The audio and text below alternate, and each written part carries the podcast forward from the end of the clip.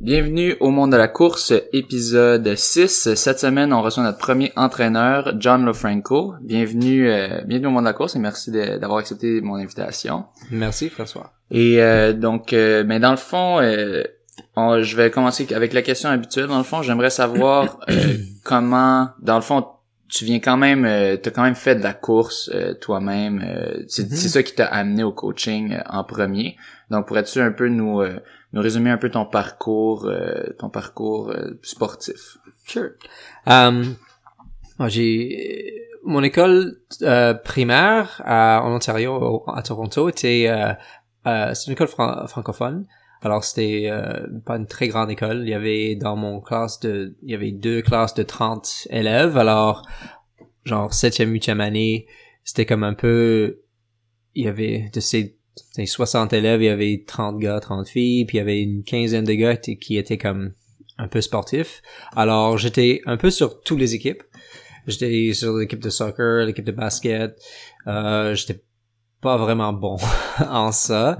J'étais pas mal bon en volleyball.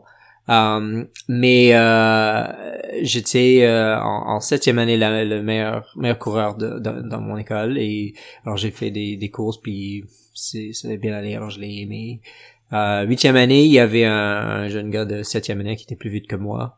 Alors euh, ça ça a pas resté longtemps mais quand même euh, c'était on avait une bonne programme de course. L'entraîneur était quelqu'un qui était l'entraîneur de club qui par juste comme par hasard était euh, la personne qui était un peu la monitrice euh, au à l'heure de, de lunch genre. Mhm. alors euh, elle nous a apporté euh, au, au parc pour on faisait juste des tours du parc pour juste pour courir puis on mangeait nos lunch après puis ça peut commencer comme ça puis euh, aussi un peu comme par hasard euh, mon école secondaire c'est une école secondaire à, à, Toronto qui a une très grande tradition de, de, de la course St. Michael's College et euh, je suis allé là plus parce que mon père euh, il était il, il est allé là puis aussi tous les, les frères de ma mère parce que c'est une école de, de gars euh, sont allés là alors j'étais là et euh, je faisais partie de l'équipe et, c'était vraiment une, équipe avec une très forte culture de, de, de la course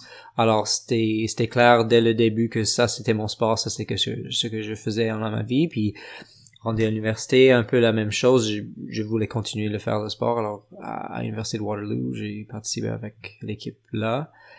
Et euh, ma maîtrise aussi à Nouveau-Brunswick. Alors, j'ai juste, j'étais comme, un- depuis l'âge de 12 ans, toujours un coureur. C'est c'est venu un peu du fait, comme tu disais, que tu sais, les autres sports moyens, volleyball un peu, puis la course, tu sentais que t'étais bon, puis c'est comme si se sentir que t'es bon à quelque chose, ça, ça te permet d'avoir un plaisir Mhm. à cette chose, même si en soi la course, c'est une course, tu souffres dedans, Oui. mais c'était le fait Mhm. de, de voir, euh, de, de dire ah c'est ça que je fais, c'est un peu ça qui te. Oui, oui, je dirais ça. Et aussi, c'est, c'est vraiment lié au fait que j'avais des bons entraîneurs. Ouais. Euh, je pense que j'avais des bons entraîneurs pour l'étape où j'étais, comme par exemple, comme je, je disais, nos, nos entraînements en septième, huitième année, c'était pas compliqué. On, on juste, on courait, on, Ouais. faisait pas d'intervalle, on faisait pas de, de drill ou de choses comme ça. Ouais. On, on juste, on courait pour le plaisir dans la parc. Et puis, on, on faisait des compétitions, des courses et, et, et, et c'était juste, juste ça. Mais le, l'entraîneur, Joy Moon, c'était son, euh, c'est son nom. Et puis, elle était vraiment euh, très euh, juste positive comme elle, elle nous faisait faire des choses mais c'était pas comme un, un entraîneur très strict ou, ou très euh, axé sur euh, euh, je sais pas genre le- la technique ou la compétition c'était vraiment pour Mhm. le plaisir arrivé à St. Mike's c'était un peu différent là on avait plusieurs entraîneurs euh, parce que c'était une grande équipe une école de 9, 900 gars on était une équipe de 70 à peu près alors, c'est presque comme 10% de l'école faisait de la Mhm. course. Et alors, pour euh, 70 euh, élèves de secondaire, on a besoin de plusieurs coachs. Alors, on est comme 4-5. Et, et c'était bon parce que les entraîneurs couraient avec nous. Alors, ça, je pense que c'est là où j'ai, j'ai peut-être pas reconnu dans le moment, mais à, à fur et à mesure que, comme dans mon cheminement comme, comme coureur, Mhm. l'exemple de ces adultes-là dans mon temps comme comme adolescent qu'ils couraient eux aussi. Alors c'était pas juste quelque chose que je faisais comme moi, c'est pas quelque chose juste pour les jeunes, c'était vraiment quelque chose pour la vie. Mhm. De voir les ces, ces Ouais. adultes courir aussi et et même et, et là aussi on avait l'aspect compétitif. Alors là vraiment parce que c'est une bonne équipe, Mhm. on avait j'écris sur le, le site euh, theathletic.com article sur le fait que cette année ça fait le, le 40e 40e année de suite que mon école a gagné le championnat de cross country de, de la ville de Toronto. Alors c'est c'est longtemps, c'est plus long que bon c'est plus long que ma vie, je, ça, ça a commencé en 60 euh, 79 puis je suis né en 77 et à peu près. Et alors c'est il y avait certainement un aspect compétitif, mais cet aspect compétitif était vraiment comme à l'interne, c'est-à-dire que c'était à nous de nous dépasser nous-mêmes. Mhm. Et les entraîneurs étaient là pour faire ça aussi. Alors, il y a un entraîneur que dans mon dernière année, la cinquième année de, de secondaire, euh, l'entraîneur Frank Bergen, il disait que moi, je suis toujours en shape d'être top 50 environ à, au championnat provincial. Alors, si tu peux rester avec moi dans les entraînements, tu vas top 50. Et pour notre équipe, c'était important parce que si on pourrait avoir comme genre quatre gars dans le top 50, on, pourrait peut-être gagner. En fin de compte, on n'a pas gagné, on était deuxième.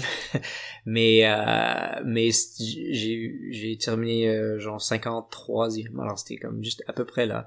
Alors c'est le le soutien et le- et l'encouragement de ces entraîneurs, c'est je pense que c'est pour ça que j'ai continué euh, à, à l'université de, de, de faire euh, la course et la compétition.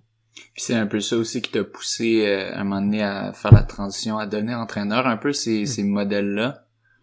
Oui, je dirais ça aussi. Euh, les entraîneurs que j'ai eu à l'université aussi, euh, je pourrais mentionner euh, euh, John Swarber qui euh, qui était notre entraîneur pour, je pense que les, les premières années ou les deux premières années à Waterloo, euh, et puis Terry Goodnow, euh, lui, il, il est décédé il y a quelques années, euh, mais était vraiment un bon modèle positif. Puis Tim Randall à, à l'université de Nouveau-Brunswick aussi. Et oui, comme comme entraîneur, et j'ai ce que j'ai vu que c'est que il, il coachait vraiment euh, la personne plus que le sport ou le- le- l'épreuve, le, discipline. Et euh, et il répondait à toutes mes questions. Alors je pense que c'est c'est une c'est assez- une histoire assez familière pour euh, qu'on demande les entraîneurs comme pourquoi est-ce que tu as commencé de faire ça? C'est moi j'étais l'athlète qui voulait savoir pourquoi est-ce qu'on fait ça? Pourquoi est-ce qu'on fait ça? Pourquoi est-ce qu'on fait ça?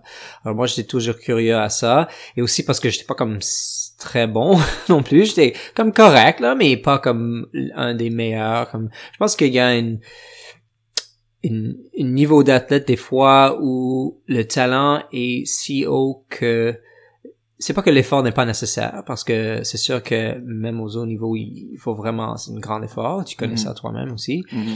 mais des fois il y a des athlètes qui sont comme un peu plus naturels puis il n'y a pas nécessairement cette curiosité c'est qu'il y a quelque chose d'autre qui qui est le qui qui conduit le tu sais, le, le mental mais pour Mhm. moi c'était vraiment comme ok comment est-ce que je peux devenir comme plus vite puis je demandais, tou- demandais toujours des questions. Alors éventuellement euh, j'étais dans une situation euh, après l'université à Toronto je travaillais dans un, un, un boutique de course euh, called ça s'appelait Born to Run. Et le propriétaire c'était John Castellano. Je sais pas si tu connais ce nom là John Castellano est le dernier homme canadien, je crois, à avoir une médaille au championnat mondial de cross. Comme junior, était, il était troisième, je crois. Troisième ou deuxième. Euh, et il avait le record junior canadien en 5000 mètres aussi pour un longtemps. Et euh, alors je travaillais pour lui dans, dans la, boutique, mais un jour il m'a dit Hey, euh, ça tente-tu de, de créer des programmes d'entraînement pour nos clients? Alors on a commencé ça un peu. euh, et, et là j'ai c'est ça ça c'était comme pour moi un, un- défi comme intéressant de de- d'essayer de savoir qu'est-ce que comme tu sais, de le mettre tous ensemble comme qu'est-ce qu'il faut faire comme le, volume d'entraînement les, les les intervalles etc alors ça c'était la, première fois. Et après ça ouais c'était quelque chose que j'aimais faire puis c'était clair que mais à cette époque-là j'étais encore un peu compétitif pense que mon, mon carrière euh, de coureur compétitif a terminé vers 2000, 2007 avec le marathon de Boston. Après ça, euh, j'étais pas vraiment, euh, je sais pas. j'étais pas le coureur que j'étais. non, Pas pour dire que j'étais une, une, une coureur euh, très notable avant ça, mais après ça, c'était comme un peu, ok, je, j'ai comme fait mon coup. Mhm. Um, mais euh, ouais, c'est ça, ça a commencé un peu avec avec John et euh, ouais, la, la curiosité. Puis tu, tu dis euh, tu dis dans le fond là ah, là mon niveau est descendu un peu. Puis dans le fond ça amène une de mes questions c'est euh, est-ce que c'est possible selon toi euh, d'être encore un d'être à la fois un athlète et un coach? De d'être encore à un gros niveau parce que t'es quand même athlète tu cours encore et tout Oui. mais c'est pas you're, you're shooting for your tu tu, tu essaies d'avoir tes objectifs Mhm. euh, mais c'est pas c'est pas comme toute ta vie là. Ah oui, c'est sûr. c'est tandis est-ce que tu penses que c'est possible de combiner les deux quand tu sais mettons mettons moi là que là je shoot pour marathon tout ça est-ce Ouais. qu'en même temps je peux être un, un coach vraiment à 100% C'est c'est difficile. ça- je pense que ça dépend de la personne. Je sais qu'il y en a des des gens qui disent que non, il faut vraiment pas euh, essayer de, de de de diviser un peu le le, le focus. Um, mais parce que c'est c'est vraiment c'est pas nécessairement si on a le temps parce que c'est le il y a le temps comme pour moi c'est ça va être difficile de, de m'entraîner très fort à cause du fait que j'ai déjà trois entraînements par semaine à gérer avec vous autres, Mhm. de- d'être là puis être là pour vous autres comme entraîneur. Oui, je cours avec vous autres, mais c'est sûr que le, le la priorité c'est vraiment sur euh, sur les le- les athlètes, pas sur mon entraînement. Si je peux aider quelqu'un pour avec comme courir avec, Mm. oui, je le fais. Alors c'est ça. Puis alors, si je voulais vraiment faire des, des gros entraînements et, et tout ça, je- il faudrait que je donne d'autres temps pour faire ça, mais aussi Mhm. j'ai une famille, puis j'ai comme trois jobs et tout ça. Alors c'est Mhm. c'est difficile à, à- à prendre le temps, mais c'est aussi le l'investissement émotionnel ben c'est ça d'être un coach. Parce que, comme, quand je vais à une, à une compétition, comme si, je suis comme peut-être plus stressé que quand j'étais athlète. Mhm. Parce que là, je suis tr- stressé pour plusieurs personnes Mhm. et, et j'ai aucun contrôle. Mhm. Alors, et, et en plus, j'ai j'ai dit ça, j'ai dit ça à toi parce que toi, tu es un athlète très mature, puis je- j'ai pas vraiment de soucis sur toi la jour de la compétition, mais tu sais, quand on a un grand groupe, certains sont moins expérimentés, puis ils, ils veulent qu'on qu'on leur parle ou whatever, mais mon job le jour même, c'est de, de ne pas être stressé, de montrer un face qui est comme calme. Mhm. Et, ok, on est là, on est mais prêt. dans ta tête parce que c'est ça j'ai toujours Ouais. trouvé que t'as l'air relativement relax les journées Ouais. de compétition mais je sais pas c'est quoi qui Non. se passe dans ta tête Non, non, non, ok. non, I'm freaking out. ok chaque fois. Non, c'est parce que on sait jamais, on n'a pas de contrôle comme coach. On sait jamais Ouais. qu'est-ce qui va arriver. Et avec certains athlètes, comme toi par exemple, je, je suis normalement très confiant qu'il va y avoir une bonne course. Mais il y a des signes, comme on peut, comme par exemple le championnat canadien de cross, là, je savais que Ah ouais. tu vas, tu, tu dis that you're gonna like, can I say shit the bed? ouais c'est on, on savait ça parce que toi tu, tu as décidé avant que que ça ça va pas être une bonne course mais ça c'est une autre histoire mais Ah ouais. mais en juste en général euh, ouais la jour de la compétition mais aussi comme juste tout au long de la- de la- l'entraînement et tout ça comme c'est euh, je pense que quand on pense à, à l'entraîneur et ça on pense au, au, workout puis le planning ou tout ça mais pour moi ça c'est assez je dirais pas facile mais c'est assez simple de, de, de, de gérer tout ça c'est vraiment plus gérer les les les réponses des Ouais. athlètes les réponses émotionnelles euh, à certaines choses et, et parce que c'est faire un plan c'est facile Mhm. je peux faire un plan de, de 6 semaines, 12 semaines, whatever, fine. Mais la réalité, c'est que à jour 2 de ces plans, c'est jamais ce qu'on pense. Alors, il faut gérer les, les, les attentes des athlètes parce que la plupart des athlètes pensent que c'est ça qu'il faut aussi. Il faut un plan, il faut suivre le plan. Mais on peut pas. La, c'est la vie, c'est la vie. Puis il y a des choses Ouais. qui arrivent. Alors, souvent souvent c'est ça je trouve il y a des coachs qui réalisent pas des fois tu sais que comme j'ai plein d'autres affaires qui vont rentrer puis c'est ça que je trouve que tu tu souvent tu t'es t'es bon à ça à comme ok mais c'est correct on va changer ça puis tout Ouais. Ouais, il faut, il faut, parce que sinon, je pense que c'est là où la, la relation entre coach et athlète, c'est très important. Et ça, c'est le- la chose qui est plus indicatif à- au succès, je crois. Ouais. Um, il y avait, j'ai écouté un, un podcast de um, Magnus and Marcus. Je pense que, je sais pas si c'est celle que j'étais envoyé ou un autre, mais il parlait de ça un peu. Il parlait de, par exemple, comme, tu sais que Alan Webb, euh, quand il a fini son, son entraîneur de secondaire, c'est Scott Rasco, right? Puis après, à l'université, c'est avec, euh, c'est qui le gars à Michigan, là, le, le, le grand coach de Michigan? Anyway, à Michigan, ça a pas, ça a pas fonctionné pour lui. Mhm. Et, et c'était pas à cause des entraînements ou whatever, c'était à cause du fait que il y avait pas la même relation avec le coach. Et, et des fois, c'est- assez normal dans le cheminement, on, change d'école, puis on finit l'école, puis on veut changer, whatever. C'est normal d'avoir plusieurs entraîneurs, et des fois, ça peut être correct. Mais juste en général, l'idée d'un entraîneur, c'est oui, les, les, les workouts sont importants, le planning c'est important, mais c'est vraiment avoir un entraîneur qui, qui peut te comprendre, Mhm. mais aussi te comprendre au point où, parce que c'est pas juste être passif comme entraîneur et, et, et répondre à tous tes besoins, Mhm. parce que, bon, je peux pas penser à un exemple, mais des fois, je sais sûr qu'il y a des fois que toi me dis, oh, est-ce que je peux faire ça? Et moi, je dis, non, fais le plan. Mhm. Et d'autres fois, c'est, ok, ça c'est, oui, il faut changer. Alors, c'est, l'entraîneur, c'est comme un peu le, C'est bon. c'est le chat.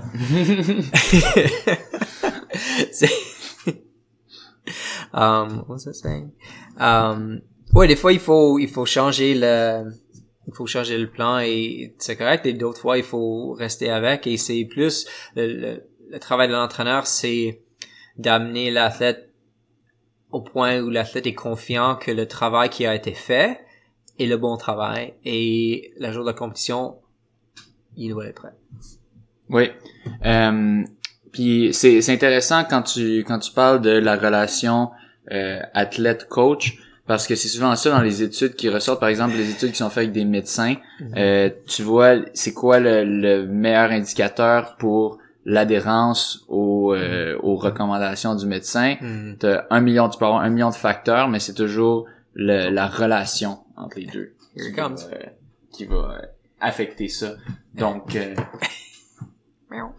donc euh, c'est quand même euh, c'est quand même euh, intéressant. Puis c'est c'est aussi ça dans les théories euh, dans les théories qu'on voit en psychologie du sport, psychologie de l'exercice, le the relatedness donc la, la relation, c'est souvent ça qui est qui est vraiment très important pour euh, pour garder pour que l'athlète suive le plan mais aussi que- qu'il se sente bien puis qu'il reste motivé dans le sport.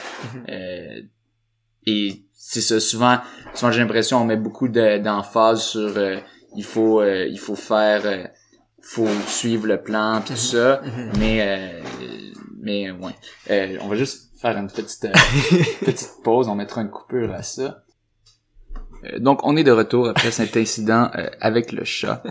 Euh, et donc euh, on parlait euh, c'est ça de la relation euh, coach athlète qui Oui. euh, qui c'est ça que souvent c'est ça j'ai l'impression que euh, beaucoup de personnes sous-estiment ça que le fait que ben, l'athlète est pas seulement un athlète il y a une vie puis euh, tout ça puis ça vient ça revient un peu à ce que tu disais que le coach euh, c'est c'est pas juste c'est c'est quand même très émotionnel un gros investissement émotionnel parce que c'est pas juste de d'augmenter les performances d'un athlète mais c'est aussi comme un, une façon de un peu d'encadrer la vie dans un certain aspect Oui, oui. Et si c'est c'est différent aussi, comme si on parle de d'un athlète comme toi, comme un athlète élite qui fait ça comme disons euh, semi professionnellement, Mhm. semi parce que tu es aussi un étudiant aussi.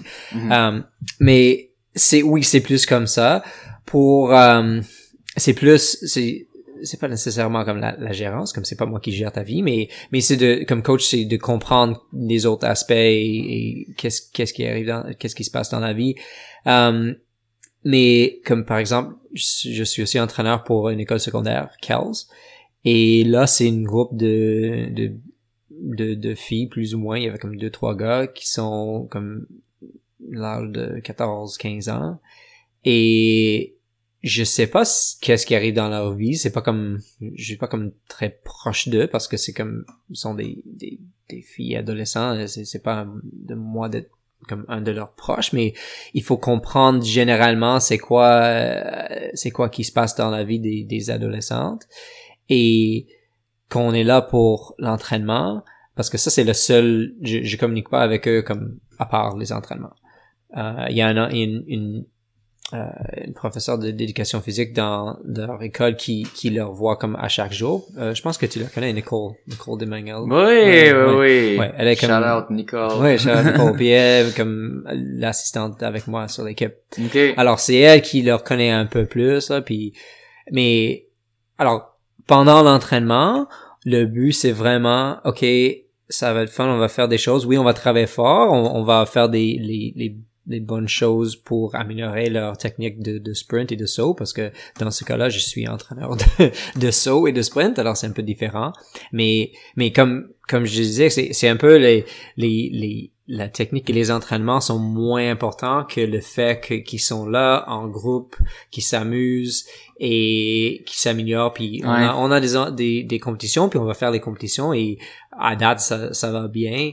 Et éventuellement, s'ils veulent continuer dans le sport, peut-être ils vont trouver un club qui a un volet de jeunes sprint. Donc, à Athlétisme Marie, on va passer encore, mais peut-être éventuellement. Mhm. Um, et continuer dans, dans leur cheminement. Alors, c'est intéressant parce que je peux jouer, je joue plusieurs différents rôles de coach. Comme mon rôle de coach avec toi, c'est pas la même chose Mhm. qu'avec ces filles-là. Mhm. Et c'est important de, de, de se rappeler de ça parce que si j'essaierais de leur, de, de, de leur coacher comme à ce niveau-là, ça marcherait pas. Je- ils, ils, ils vont, elles, elles répondraient pas à, à mes, mes demandes et ils- ça serait pas le fun puis ils, ils vont quitter le sport. Mhm. Ouais, ça- c'est ça, ça prend au début, ça prend vraiment, il faut rendre ça plaisant. Faut, pour que, parce que sinon, si tu fais de la spécialisation trop, Mhm. spécialisation trop jeune, Ouais. tu vas juste écœurer l'athlète. Mhm. Euh, on va aller avec une question du public, euh, pour, pas, euh, pour, Mhm. euh, pour qu'on ait le temps de les passer. Ouais, ouais. Euh, donc, euh, première question du public. Ça tombe bien. Euh, ouais, c'est ça, c'est, c'est quand même relié euh, à notre sujet en ce moment. Euh, on a Ludovic Martin qui demande euh, est-ce que tu adaptes ton style de coaching à la personnalité de tes athlètes? Oui, je pense que comme on vient de parler de ça un peu, mais je pense que ça c'est ça c'est le coaching, c'est d'adapter aux athlètes. Oui, il y a un certain euh, comme juste moi aussi j'ai une personnalité, je, je je change pas ma personnalité, je suis moi. Et c'est sûr que la relation que j'ai avec les athlètes, les athlètes qui veulent être dans notre groupe d'entraînement par exemple, c'est c'est un peu à cause de de ça, il y a beaucoup d'autres raisons mais c'est-à-dire que moi je vais pas trop me changer pour ok, euh, un athlète mais si l'athlète est dans le groupe puis euh, ils sont là c'est sûr que chaque athlète va avoir un, un différent des différents besoins émotionnels Ouais. alors comme pour te prendre comme exemple comme généralement je suis pas trop euh, comme Germaine avec toi là j'ai comme des fois un, un message de, de Facebook how's it going? Okay good puis c'est c'est correct mais mais si, mais si tu as besoin de quelque chose je, je suis là pour te répondre Mhm. puis je, je suis là pour toi mais généralement euh, c'est comme automatic pilot Ouais, ouais. Plus ou moins. Pas mal easy going. ouais mais mais il y a des autres athlètes qui qui sont peut-être pour des différentes raisons ont besoin de plus de contact plus de conversation euh, autour de des, des entraînements qui sont planifiés ou euh, les résultats des les résultats c'est pas une bonne façon de le dire mais euh, les comme comment s'est passé les, les entraînements Ah ouais. euh, et, et les résultats des, des performances aussi. Um, si si quelqu'un est comme plus comme nouveau dans le sport, puis peut-être comprend moins un peu comme ça veut dire quoi ce temps-là pour cette épreuve, ou pourquoi, pourquoi est-ce que je je suis pas comme en comme PB shape maintenant, des choses comme ça. Alors c'est ça va dépendre un peu. Comme alors si je prends comme l'idée de style de de coaching que comme quelqu'un qui est très ouvert, qui qui est euh, qui engage avec les athlètes, oui, ça ça change pas, mais oui, ça change parce que je sais que j'ai pas besoin, comme avec toi par exemple, de de de, de lancer un message comme à chaque jour et de téléphoner puis dire how's it going Jerry, is everything okay, alright. Ah ouais. C'est, c'est pas nécessaire. Mais avec d'autres, peut-être c'est nécessaire. Alors, c'est un peu ça. En ce qui concerne euh, les, les entraînements et le, le, le planification, encore une fois, oui, ça change, ça dépend de la personne. Comme pas tout le monde va courir euh, 140 km par semaine. Um, ça, ils vont commencer où ils sont. Comme si quelqu'un a jamais couru plus de 60 kilos, ben ils vont pas courir plus que 60 kilos pour commencer. Et peut-être on va euh, essayer d'avancer ça, mais ça va ça va dépendre. Il y a, peut-être des raisons pour lesquelles cet athlète-là n'a pas couru plus que X kilomètres. Et euh, on aimerait avoir des entraînements spécifiques à, ch- à chaque individu euh, pour chaque entraînement, pour chaque jour. Mais il y a aussi quelque chose, de- on, on s'entraîne en groupe. Alors, il faut comme trouver quelque chose pour que tout le monde puisse faire à peu près la même chose pour que on a des, des amis pour courir avec, tu sais. Ben ça, ça, je pense c'est tellement important parce que Ouais. comme je remarquais, mettons, hier soir, j'avais un Ouais. entraînement, puis Ouais. là, j'étais tout seul devant pendant un bon bout, Ouais. puis je trouvais, je trouve que c'est ça que ça me prend du groupe, Ouais. c'est d'avoir justement, Mhm. au départ, quand je sors le soir à 5h30, normalement, si j'avais pas de groupe, je Ouais. sortirais pas à ce moment-là, Ouais. j'irais, soit j'irais un autre moment, ou soit je le skipperais, je n'aurais pas la motivation, ouais. mais euh, je trouve que ça fait tellement une grosse différence puis donc je pense que c'est tellement un aspect important de trouver une façon de combiner de mettre les athlètes pour que Ouais. ils aient quelqu'un avec qui euh, Ouais. le faire donc ça ça vient aussi de l'aspect gérer le club Oui. avoir des athlètes tout ça Et ça dépend. Comme euh, il y a quelques semaines, on avait, on avait Mohamed, mais là, il est plus là. Euh, J'ai pas de, de nouvelles de lui. Je sais pas où il est. Mhm. Euh, puis Jacques, mais cette, mais euh, cette trimestre, Jean-Jacques a une, cour, une, une, formation, quelque chose. Alors lui, il doit faire ses entraînements plus tôt. Alors pour toi, il y a personne. Alors mais Mhm. là, Aaron devient de plus en plus en forme. ouais Puis là, samedi, euh, on a discuté ça, puis on a décidé que lui, il va faire des comme pace demi-marathon, pendant que toi, tu fais pace marathon. c'est ça t'as adapté ça pour qu'on puisse le faire ensemble Ouais. c'est ça puis ça selon moi c'est tellement euh, tu sais de, de trouver des- comme des fois il y, a- il va y avoir des coachs qui vont dire non mais vu que tu fais ça il faut que tu fasses ça Mhm. mais toi c'est plus comme ben ouais mais là si tu fais si vous faites vous, modifiez votre entraînement pour pouvoir le faire ensemble mais là vous allez pouvoir travailler ensemble puis là vous allez avoir un meilleur entraînement. Oui. Um, et je, je suggérais aux, aux, aux auditeurs de, de passer par le, le podcast de Magnus et Marcus pour savoir plus sur il y a le- leur, leur podcast le plus récent, c'était sur l'idée que euh, je sais pas si c'est le plus récent, mais il y avait un podcast et le, le nom du podcast, le nom de l'épisode, c'était The Workouts Don't Matter. Et les entraînements euh, sont, ils comptent pas vraiment ouais. c'est ils sont pas importants Ouais. Et c'est j'aime ça vraiment parce que je trouve que c'est c'est tellement vrai. c'est c'est pas le l'entraînement spécifique qui compte, c'est le fait que tu as un entraînement et tu te pousses et tu te prépares pour un, un certain événement. Alors si tu prépares pour le marathon, il faut faire un certain nombre et un certain type d'entraînement, mais c'est sûr que ça doit être long et il doit avoir une certaine intensité, mais pas comme grande intensité, mais l'idée dans le marathon, il faut être capable de, de se concentrer, et ça va lier à une autre question, je crois, Mhm. mais à se concentrer et se focuser pour un très assez longtemps à une vitesse qui est comme, c'est pas juste facile, mais un peu élevée, mais pas trop trop élevée. Mhm. Pour le 1500 mètres, c'est différent parce que c'est c'est beaucoup plus intense. Alors, c'est sûr que physiologiquement, oui, ça, les, les longs tempos et tout ça, ça, ça aide ça aussi, mais il faut faire un certain montant de, d'entraînement qui sont euh, très intenses pour juste pour s'adapter le corps à, à être dans un état de, de, de stress, à, de, de stress approprié Mhm. un, de- un stress qui est à ce niveau-là. Alors, c'est pas le, le VO2 max, c'est pas la physiologie nécessairement, mais c'est plus l'état de l'esprit, disons, peut-être, Mhm.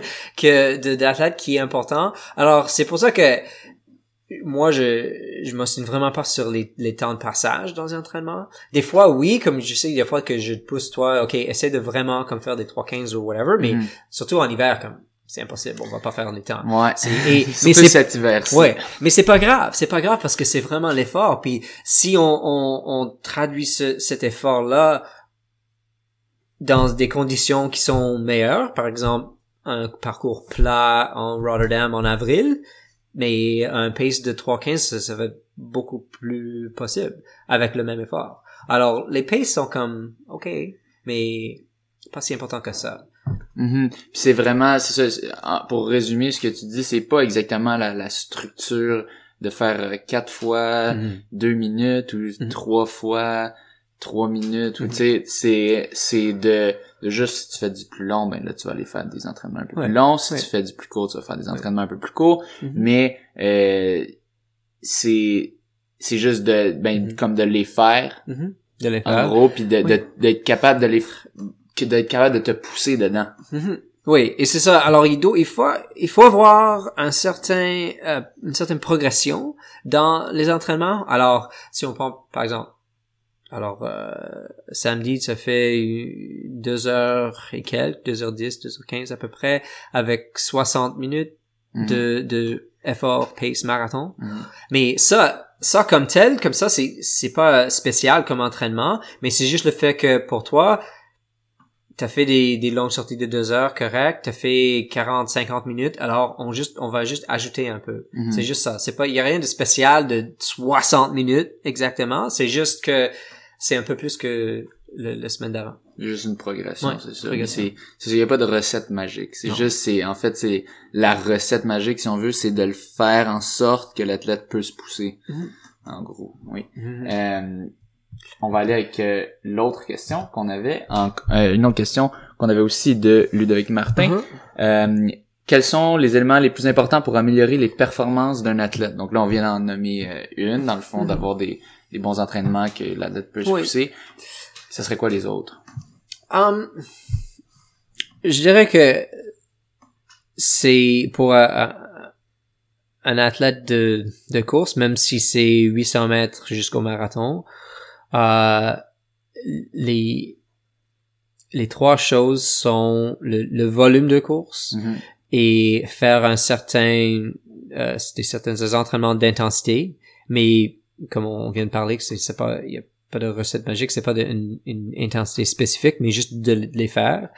Et généralement, on dit que le, le, le, le ratio, c'est 20% d'intensité, mais des fois, ça dépend, parce que si on est quelqu'un qui court beaucoup plus de, de, de volume, de millage, ouais. ça peut être moins parce que des, c'est, ouais, difficile, ouais, ouais. c'est difficile de, comme pour toi, de faire un vrai 20%, même avec des entraînements de, de, de une heure de pace marathon, ça, ça devient difficile.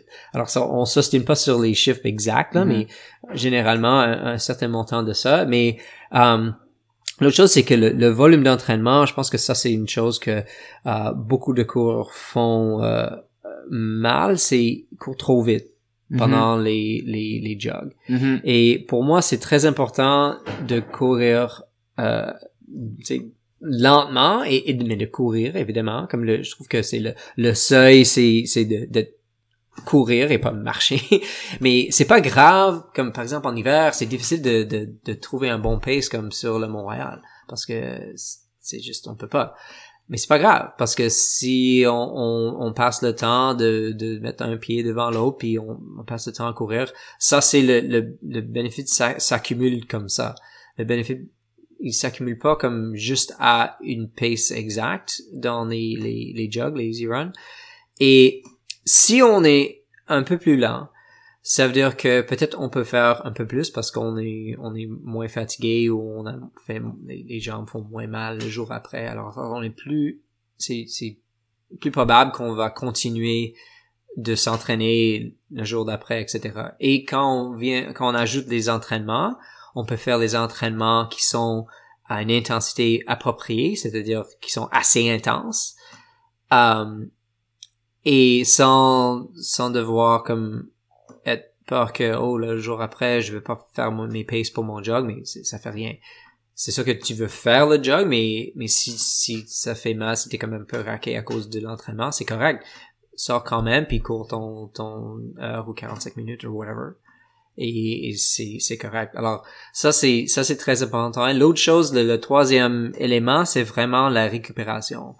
Il faut parce que l'entraînement c'est juste comme une ou deux heures dans ta vie, dans ta journée, mais les les les améliorations les améliorations sont faites pendant qu'on dort pendant après qu'on mange tu sais c'est le corps s'adapte pour le corps de s'adapter il faut avoir cette récupération, c'est-à-dire il faut comme ok, on a on a fait quelque chose à nos muscles, on, on a créé un, genre de de, de bris stress, dans les ouais. dans les fibres whatever et Mhm. pour alors mais ça ça ça envoie un signal au corps que ok c'est une demande qu'on a fait. Alors le, le corps doit monter à l'auteur de cette demande. Il faut le, le like replenish c'est pas le mot en français? Le remplir. Re- ouais, le, le remplir avec avec des bons euh, la bonne nutrition et avec euh, avec il faut dormir une bonne 7 8 heures au moins euh, par par nuit et euh, tu sais alors ça c'est vraiment le, le le moment où on où on s'améliore. On s'améliore pas comme pendant les entraînements. On s'améliore avec une une accumulation d'entraînement, mais aussi avec une accumulation de récupération entre ces entraînements. Ouais, mais c'est là, c'est là que les gains se font. C'est quand tu, c'est quand tu es en train de récupérer. L'entraînement te Mhm. permet de t'améliorer parce qu'il brise des muscles qui, eux, se réparent puis deviennent plus forts. Ouais. Puis souvent, on a, souvent, j'ai l'impression que ça, il y a, il y a du monde qui réalise pas ça. Ils pensent que c'est l'entraînement lui-même. Ouais. Euh, Ouais, et mentalement aussi, parce que si on, quand on parle de, des entraînements d'intensité, puis on, on, on, s'en- on entraîne aussi le, le, le cerveau, on, on entraîne notre mental pour essayer de, de, de, de compléter ces, ces défis qu'on qu'on se met dans ces, des grands entraînements. Mais si on, si on se mettait des défis comme ça à chaque jour, physiquement, ça passerait pas, mais aussi mentalement, parce qu'il faut avoir une, une certaine récupération de, du, du, de l'esprit aussi, de ne pas Ouais. pousser de, comme de jour en jour. Et, et c'est au niveau comme macro aussi, il faut prendre comme des, après un marathon, je trouve que beaucoup de coureurs, euh, reviennent trop vite à l'entraînement, reviennent Mhm. trop vite à la course, euh, mais ça dépend. hein. Toi, tu étais correct. Moi, je Mhm. dirais comme, pour moi, c'était trop, il y avait un peu trop là en octobre que tu as fait, mhm. mais ah, tu sentais bien, puis on voit pas de, de, de, de, de repercussions. Alors, De répercussions, de ouais. répercussions, Ouais. c'est, correct, mais généralement, euh, le, un marathon est, est- c'est quelque chose de très difficile pour le corps et pour l'esprit aussi. Il faut comme donner un peu de temps de, de ne pas avoir le stress de devoir s'entraîner. Ouais, mais Ah. c'est ça. Puis j'ai- je me souviens plus à qui j'avais cette discussion-là récemment euh, pendant une course, sûrement. Peut-être Olivier. Mais euh, dans le fond, euh, on disait ah ouais, comme avant je réalisais pas, mais le l'énergie mentale est une ressource finie. Oui, oui. Et- est une ressource qui a, qui a une limite à un Oui. certain point. On Oui. se dit mental, ben non, le mental, j'ai Oui. techniquement c'est pas physique, il y a pas de Mhm. c'est pas comme dans les muscles que tu as une certaine quantité de glycogène puis à un certain point là tu peux physiquement plus. Ouais. Euh, mais on se dit le mental, ça t'en as infini, tu peux c'est juste c'est parce que t'essayes pas assez fort si jamais euh, Mhm. Ouais. si t'es pas si t'es pas capable de, de récupérer mentalement. Mais euh, je pense pas que t'as la même perspective. Je pense je pense que t'as la même perspective que Mhm. nous quand on disait que ben en fait c'est une ressource qui est limitée. Oui. Puis tu Oui. prends ça en compte dans, oui, dans il la faut, façon alors, il, le il monde. faut, il faut récupérer. Et c'est un peu ça comme si on, des fois on n'a pas le choix, mais si, euh, si- c'est plus difficile de faire euh, une course comme par exemple le jour d'un examen, le jour après un examen, Ouais. parce qu'on vient de, on vient de, de, de, euh, de dépenser beaucoup d'énergie mentale à cet examen ou même juste le fait de, de travailler si on quelqu'un qui travaille de 9 à 5 ça, ça prend de l'énergie un peu. Et puis après d'aller courir le soir c'est difficile mais ça ça peut payer aussi parce que là on, on s'entraîne toujours dans un état comme un peu plus bas mental. Mais si on prend des vacances puis on fait une camp d'entraînement quelque chose comme ça et avant juste avant une compétition puis là on arrive à une compétition dans quelques jours on n'a rien à faire. Si si c'est bien planifié ça peut être vraiment bon parce que c'est comme un peu un tapering pour pour le, le cerveau. Mhm. Puis euh, aussi, je voulais revenir là, on parle de récupération. Puis là, tu nous avais dit un peu, euh, toi, tu dis il y a beaucoup d'athlètes qui vont trop vite. Puis Mhm. dans leur euh, dans leur euh, course sortie euh, relax. Yeah. Euh, puis c'est ça, je, je pense que tu penses que, ben moi aussi je pense ça que ça nuit un peu à la récupération, que ça, ça tes, tes muscles récupèrent pas assez, puis ça, ça t'empêche de, tu sais, d'avoir toutes les toutes les gains parce que tu Mhm. brises tes muscles qui sont déjà brisés un peu. Euh, mais c'est ça, c'est quand même un débat dans le, le monde de l'entraînement. Je sais pas comment c'est rendu quoi le consensus un peu, mais euh, Je sais Ouais. pas. Moi, je trouve que les, les athlètes de, de vraiment haut niveau, comme par exemple les, les Africains, quand on les voit courir, peut-être ça semble qu'ils courent vite parce que c'est parce que leur pace de jog relativement c'est à, des autres c'est c'est vite comme si on court comme genre 13 euh, ou 12 45 pour un 5000 mais notre jog c'est peut-être à 330 c'est correct t'sais. mais euh, je sais pas s'il y a un consensus moi je je suis je j'ai jamais eu de de blessures à cause que les athlètes couraient trop lentement. Par contre, les athlètes qui couraient plus vite avaient des blessures avant, puis quand je leur ai conseillé de, de, de réduire la vitesse un peu, le, le, nombre de blessures a aussi réduit. Mhm. Alors c'est pas c'est pas comme une un, un, un, une étude scientifique euh, Non, complète là, mais Non. dans dans mon expérience, je je vois ça. Um, Mais sûrement, sûrement que les coachs qui, qui sont euh, qui, qui argumentent qu'il faut aller à une certaine vitesse, que sinon c'est du gaspillage de, de courir. Sûrement que eux ils argumentent que ben ces athlètes qui vont pas assez vite, ben ils limitent leur performance, ils pourraient faire plus. Ouais, Euh, c'est possible. Je pense que je, je suis peut-être plus conservateur en termes de d'aller chercher les les les PB, les progressions. C'est-à-dire que moi, je je risquerais moins. C'est une vision à Oh. plus long terme. Ouais, c'est ça. Je risquerais moins pour un PB de comme de, de de 5 secondes dans un- dans le le 5000 mètres.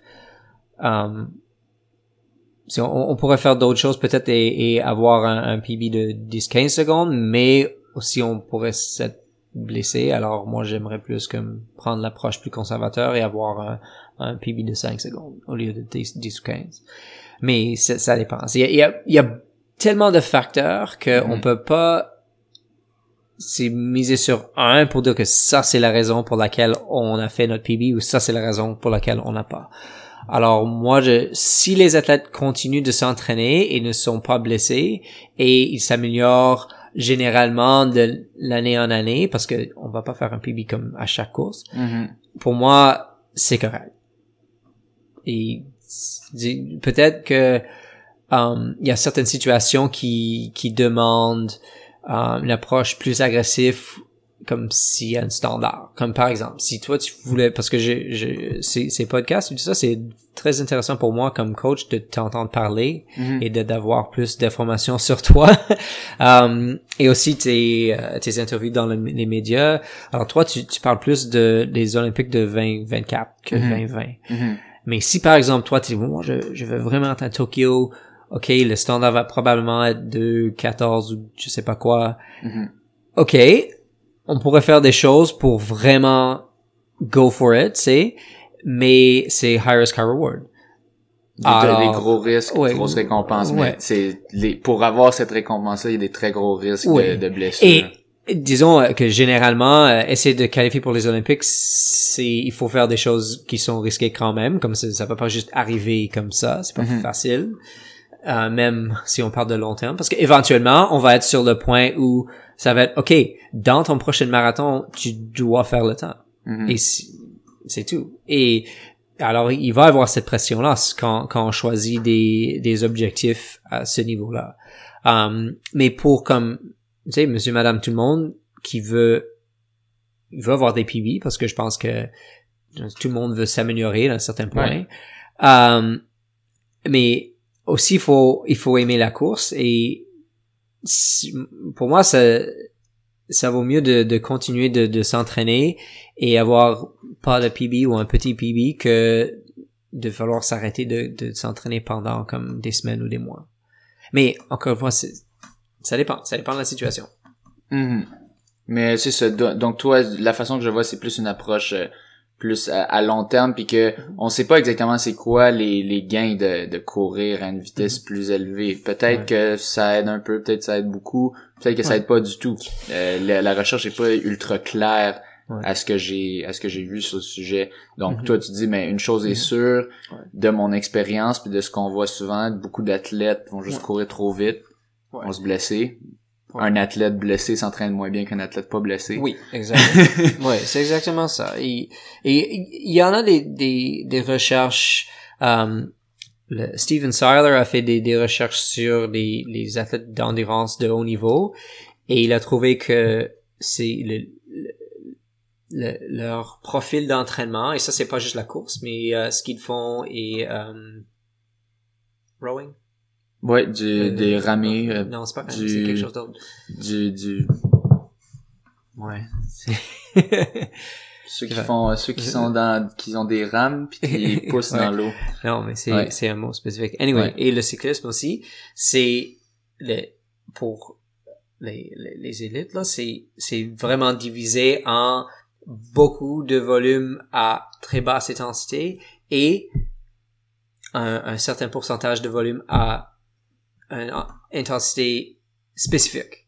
Alors haute intensité, oui, mais comme pour un marathon, ça donne rien à faire juste des entraînements de pace 1500. Il faut faire quelque chose de spécifique, mais il faut aussi faire comme d'autres choses. Mais c'est, c'est un peu ça. Ça, c'est le, le, le grand, comme, devise. Et c'est pas nécessairement comme, alors lui, il parle de trois zones. Des fois, on entend parler de comme cinq zones d'entraînement, mais Ouais. c'est peut-être trop. C'est vraiment juste comme easy, moderate, puis euh, haute intensité. Mhm. et, et moi, j'essaie de jouer un peu dans ça. Et, mais pour moi, le, le, le seul, ben, pas le seul, mais le, le facteur le plus important, c'est est-ce que l'athlète est en bon état de santé et Ouais. continue de courir? Ben c'est ça, toi tu dis dans le fond, c'est euh, une phrase que tu dis souvent, c'est euh, one foot in front of the other, don't fall down, un, Ouais. un pas, un pas, un pied en avant de l'autre, puis ne pas tomber. Oui. Euh, ne pas tomber qui est un peu peut-être ne pas se blesser aussi. Oui. Euh, un peu une, euh, une métaphore pour ça. Ouais. Mais euh, c'est c'est ça dans le fond, c'est pas c'est rien de sorcier, c'est juste c'est l'accumulation de la constance, de toujours Mhm. être là en entraînement, d'être en santé, de faire tous les entraînements. Ça se peut que t'en manques un, mais comme Ouais. tu dis, tu manques un, euh, c'est pas la fin du monde si t'as été là aux, aux 40 autres entraînements, tu sais. Oui, c'est ça, c'est exactement ça. Comme on pourrait parler de Mel un peu, comme elle, a manqué euh, à peu près une semaine d'entraînement à cause de, de d'une torse de cheville, mais c'est pas grave parce qu'elle a déjà très beaucoup de de- de- d'accumulation d'entraînement, puis c'était pas si c'était pas si grave que ça. Elle a gagné Miami. de Ouais, toute façon. elle a quand même réussi à gagner le- la course, alors c'est c'est bien. Mais ouais, mais c'était c'est elle est une athlète très mature, puis elle était pas freakée de ça. T'es ok, il faut vraiment euh, prendre le temps et, et elle a pas assez de comme parce que il y a une tendance des fois de si on a une-. Ouais, et de aussi de si on a une blessure comme ça, comme c'est une torse, c'est pas vraiment une torse, c'est plus une tournage de cheville, c'était pas si grave que ça, mais d'essayer de, de, de courir, like run through it. genre, Ouais, de, de courir dessus. De courir Ouais. dessus pour être prêt pour le, le demi-marathon de Miami qui était en, en 10 jours, mais Mhm. en réalité, en 10 jours, l'entraînement, euh, va- les entraînements Ça vont pas changer la- le Non, résultat non. là. Mais si on court dessus, puis on devient plus blessé, puis là on Ouais. manque trois semaines, là ça va compter pour euh, Beaucoup. après. Ouais. Alors c'est, il faut vraiment être comme patient et comme juste plus, c'est relax sur ça. La, la patience, ça, c'est une, une vertu très importante selon moi, puis souvent, souvent que ça, ça peut manquer à certaines athlètes. Moi, par exemple, au début, à mes débuts, souvent, je voulais, tout- je voulais toujours faire des courses. Ouais. Je me souviens, là, je m'étais, j'avais, mettons, j'avais gagné le demi de Châteauguay, puis là, je m'étais fait inviter une inscription gratuite à l'année suivante. Puis moi, Mhm. dans ce temps-là, c'était Ouais. comme, ben là, Ouais, ouais. faut que j'y aille, j'ai une inscription gratuite. là. puis là, tu m'avais dit non. Là, je, voilà. Mais euh, comment est-ce que tu, tu peux, comment est-ce que tu fais pour un peu euh, instaurer cette vertu de la patience euh, chez tes athlètes? Quand- à, à quel point est-ce que tu as du contrôle là-dessus? Parce que souvent, les athlètes, c'est du monde, c'est quand même compétitif, un peu, un peu impulsif, peut-être moins dans le niveau de la course, mais qui ont envie, Mhm. qui ont, qui, qui ont envie de, de se pousser. Ouais. C'est, tu sais, c'est, c'est une choix à la fois. Des fois, c'est, il faut convaincre quelqu'un de, ok, peut-être que si on veut euh, faire, on va faire un bon temps à cette course-là, si on enlève l'autre de, du calendrier, peut-être on peut s'entraîner un peu plus pour ça, puis les convaincre un peu comme ça. Ou aussi, on, on a des bonnes, des bonnes, euh, des bons exemples dans notre club comme 3ML, puis on peut voir que vous avez des, des calendriers qui sont comme pas trop trop chargés puis moi j'aime l'idée de de faire d'avoir une course ou deux par année qui sont comme des grandes courses où on va faire les PB et ça dépend de l'épreuve. Comme si on fait un 1500, c'est sûr qu'on peut courir un 1500 à chaque fin de semaine, puis ça change pas trop. Là, c'est, c'est en effet c'est, une bonne idée. Il y avait une étude qui, qui est sortie qui disait que euh, ça prenait sept tournées de, de 800 mètres pour arriver au pic pendant une saison. Et c'est sûr que pour faire un 800 mètres, c'est facile. On peut des fois on peut faire deux ans dans, dans une semaine. C'est pas c'est pas si grave que ça. Mais quand on parle de course route 5 kilos, 10 kilos, là si on fait à chaque semaine, on manque des entraînements et des fois c'est c'est intense. Comme j'ai j'ai fait une course de de 5 kilos samedi. C'est une course euh, dans le dans le souterrain de Montréal. Alors il y avait beaucoup de d'escaliers tout ça. Puis moi j'ai je fais pas beaucoup de courses parce que je suis pas trop en forme. Mais euh, là, je le sens encore. C'est sûr que mon entraînement de, musculation aujourd'hui était un peu réduit à cause de ça. J'ai pas fait l'entraînement avec le club hier soir parce que je pouvais pas, mes jambes étaient trop raquées. Alors, mais c'est pas grave, c'est dans mon, mon plan, si j'ai un plan pour moi-même, pas mhm. vraiment, mais anyway. Mais c'est ça que ça arrive si on fait une course, des fois, ça prend plusieurs jours, plusieurs jours après et on manque des entraînements. Et si on pense des jours avant, des fois, on va réduire un peu le charge de l'entraînement aussi. Alors ça, ça peut, même pour un 5 kilos, ça peut prendre 5-6 jours de l'entraînement qui sont comme moins efficaces que normal. Alors, faut faire des choix. Donc faire des compromis un peu avec les athlètes. Ouais. de dire ben montrer des fois ben tu sais je peux t'en donner un peu, je peux te laisser faire ça. Ouais, euh, puis là ils vont réaliser OK, il est pas juste méchant, il veut pas juste m'empêcher de de, tout faire les courses que je veux. Il, il veut... Mais aussi, euh, euh, tu sais, moi, j'empêche, j'empêche personne à, rien. C'est, c'est, moi, je fais pas les choix. C'est les, les, athlètes qui font les choix. Mm-hmm. euh, moi, j'ai fait des suggestions, des fois des, des fortes suggestions. Mm-hmm. euh, mais finalement, c'est l'athlète qui doit choisir. Et surtout pour le marathon, euh, je reviens toujours au marathon parce que c'est comme un peu ton épreuve là, mais mm-hmm si on n'est pas prêt pour un marathon, comme mentalement, si on n'est pas comme vraiment euh, mindé pour ça, ça vaut pas la peine de, de, le faire parce que ça va pas bien aller. Mhm. Il faut être prêt parce que c'est c'est une une euh, une épreuve comme assez euh, demandante. ouais, demandante. C'est ça. Puis c'est au final tu fais tu fais un peu tu gardes le sentiment d'autonomie un peu de tes athlètes. Tu tu, tu, tu reconnais qu'au final la décision c'est la leur, peu importe. Oui. Oui, et c'est si on pense que l'athlète se trouve sur la ligne de départ et il pense juste au, au méchant coach qui leur force d'être là, puis c'est sûr que ça va pas être une bonne une bonne course. Mais s'ils sont là parce que ils ont choisi d'être là, puis ok, this is my race, je suis prêt, c'est ça va être beaucoup mieux. Non, c'est ça. Puis ça, ça revient aussi dans les. C'est pas juste euh, des expériences ou des anecdotes, c'est dans les théories psychologiques, ça mm-hmm. revient souvent à l'autonomie. Mm-hmm. euh, c'est c'est un des facteurs très importants pour garder la motivation. Euh, puis la motivation à faire la course. Euh, là, on va y aller avec euh, une question qui nous vient de Philippe de Villeray. C'est une longue question, donc je vais la lire. C'était c'est une question pour euh, l'invité de l'animateur, c'était peu importe qui, mais là, euh, je vais le faire, euh, je le fais avec mon prochain invité qui est toi.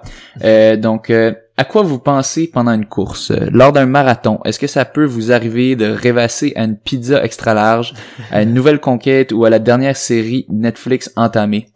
Où vous êtes capable d'être 100% focus sur votre objectif, technique, stratégie tout le long de la course, même si la douleur physique est très intense? Et lors de vos longues sorties en entraînement euh, est-ce est-ce la même chose? Pour ma part, je tombe souvent dans la lune lors d'une longue distance. Ça m'aide à ne pas penser à la douleur et au temps qui s'écoule. Mais est-ce une bonne chose à votre niveau? Euh, donc, tout d'abord, je veux juste euh, répondre avec comment moi je vis ça. Puis après mm. ça, mm-hmm. John va nous dire si c'est bon ou si c'est pas bon. Donc, euh, euh, le rêvasser des pizzas extra larges, c'est assez fréquent, surtout vers la vers la fin des entraînements qui sont à comme 5h45, que là, il est rendu 6h30, puis là, j'ai très faim. Euh, puis des fois, ça arrive que ben j'arrive chez moi puis je la commande. Euh, puis aussi, euh, à quoi je pense, des fois aussi, j'ai des, des entraînements assez longs. Des fois, j'ai des fois j'ai une chanson un peu qui me revient dans la tête, une chanson que j'ai écoutée pendant la journée, puis là, ça me revient un peu dans la tête. Euh, c'est différent, je trouve, un peu quand t'as quelqu'un à côté de toi qui court. Là, c'est vraiment, je trouve, le, la, mon attention est plus sur la personne à côté un peu. Hmm. Et plus, je, je me dis, là, je vois la personne qui, qui commence à me distancer. Ok, non, là, j'accélère, puis là, je, je sens vraiment que je suis à côté de la personne. Puis là, des fois, je peux rêvasser un peu, mais euh, j'ai l'impression que je suis moins dans la lune. Mm. Quand, quand je suis tout seul, là, c'est vraiment, c'est, c'est ça qui est dur. Je trouve que c'est, c'est difficile de rester concentré, surtout quand il fait noir, Ouais. euh, puis je suis pas content après la météo, puis Ouais. tout ça. Puis là, je pense à plein d'affaires, puis là, je vois ma vitesse est pas bonne. Euh, donc, à quoi est-ce que je devrais penser? Um, oui, je vais demander avant. Et, euh, la personne, ouais. Ouais. Mais que- à, à quoi est-ce que tu penses pendant une course? Est-ce que c'est différent ou la même chose? Euh, dans une course, c'est, c'est différent d'habitude, je dirais, parce que le focus est plus là. Donc, euh, dans la course, euh, tu, tu, dans- au départ, t'as le stress, tout, tu penses juste à la course, tu dis, ok, c'est, c'est quand que ça part, c'est quand que ça part, bang, ça part, puis là, ok, je vais bien, ok, puis là, tu, ok, ils sont où les autres, ok, là, on forme un petit groupe, Mhm. euh, puis après ça, c'est juste, ok, faut que je reste dans le groupe, est-ce que je suis correct, est-ce que je vais trop vite, est-ce que je vais trop lent, Ok. euh, puis là, il peut y avoir des moments au milieu de course que là, c'est un peu comme Mhm. ah pourquoi est-ce que je fais ça? Oui. ça fait mal Oui. euh, puis d'autres fois il peut y avoir des moments là je vois l'autre qui s'en va puis là, je fais non je vais pas te laisser partir j'essaie de Mhm. rattraper Mhm. euh, puis des fois quand il s'échappe ben là je fais ah merde puis ok bon je vais essayer juste de garder une vitesse pas trop pire Ok, mais c'est vraiment intéressant. Je je sais pas si tu es au courant de ça parce que je sais que tu tu fais tes études dans dans ça, la Mhm. psychologie du sport un peu, mais il y a tes euh, tes descriptions étaient comme en entraînement c'était plus tu se te désassocies puis en course tu es plus associé. C'est-à-dire que en entraînement tu pensais à d'autres choses, mais pendant la course c'était ton focus était plus comme à toi-même et, et dans la course et il y avait plus un focus comme qui est plus comme, concentré. Um, et je pense que c'est important de, de faire un peu des deux. Alors, quand on part pour une, une jog, ça doit être relax. C'est bon de désassocier parce que c'est c'est automatique. On ne devrait pas avoir à penser à comment courir. c'est ça un, easy jog Ouais. tu penses à n'importe quoi c'est de la méditation quasiment là. Oui, c'est exactement tu- ça. C'est c'est la méditation. ouais quand on vient aux entraînements, là, c'est, c'est un peu entre les deux parce que c'est l'entraînement pour la compétition. Alors, on veut essayer de, de, de recréer le plus possible les conditions de la compétition, mais c'est pas. On on n'a pas le stress, on n'a pas ce, ce, euh, ce sens de, d'urgence que, que donne une course. Ouais. Mais dès qu'on que le corps devient euh, on, fait une certaine intensité le corps dev- devient un peu mal puis on il faut comme il faut être plus concentré pour garder le, le rythme donc ça serait bon de d'être plus associé c'est-à-dire penser à comment tu te sens alors as mentionné ça je, je, je pense à que, est-ce que je vais trouver trop lent mais aussi à être associé au, à, à la euh, le, la, tes, aspi- tes sensations, tes Ouais. aspirations comme your aspirations, breathing, Oui, Ouais. ok, ton, ouais, tes, tes respirations. tes ouais. respirations, euh, et, et oui, les sensations de, des jambes, etc. Et pour pour pratiquer ça un peu, pour connecter ça un peu à, à, à la course, comme parce que si on fait l'entraînement, des fois on fait des entraînements, puis dans la course, on peut relier à ça, on peut dire, OK, j'ai fait ça en entraînement, je sais que je peux maintenir ce pace-là parce que je l'ai déjà fait.